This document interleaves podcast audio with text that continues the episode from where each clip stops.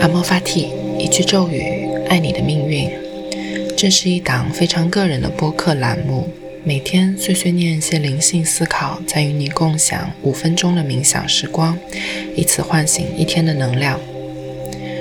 十几年前，在大型的广告公司里有一个职位叫 Traffic，当时在做实习生的我就很羡慕这个职位的人，它相当于一盏交通灯。要知道每个创意手里有哪些活儿，需要哪些支持，并促成这些资源的流动，提升项目的整体效率。现在想来，所谓心灵的成长，就是做好自己的 traffic，清楚地辨别内在能量流动的时候，他们在哪个关口卡住了。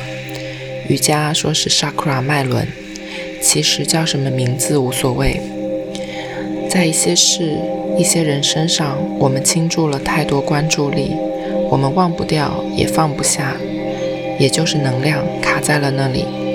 久而久之，那些未能顺利通过的能量，成为了一种障碍、阻碍，也被称为业力。不断堵塞的能量变成了 traffic jam、karma jam，最终生活就变得一团糟了。我们的内在能量也被分散的七零八落了。那怎么做呢？越使劲就越堵塞啊！如何减少伤值，降低混乱程度？就是在交通繁忙的时刻，需要一盏心灵交通灯，看见那些被堵堵塞、被卡住的能量，告诉自己：我知道了，我允许你通过。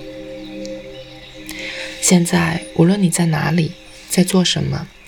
保证安全的情况下，请与我一起闭上双眼，享受内在能量畅行无阻的五分钟吧。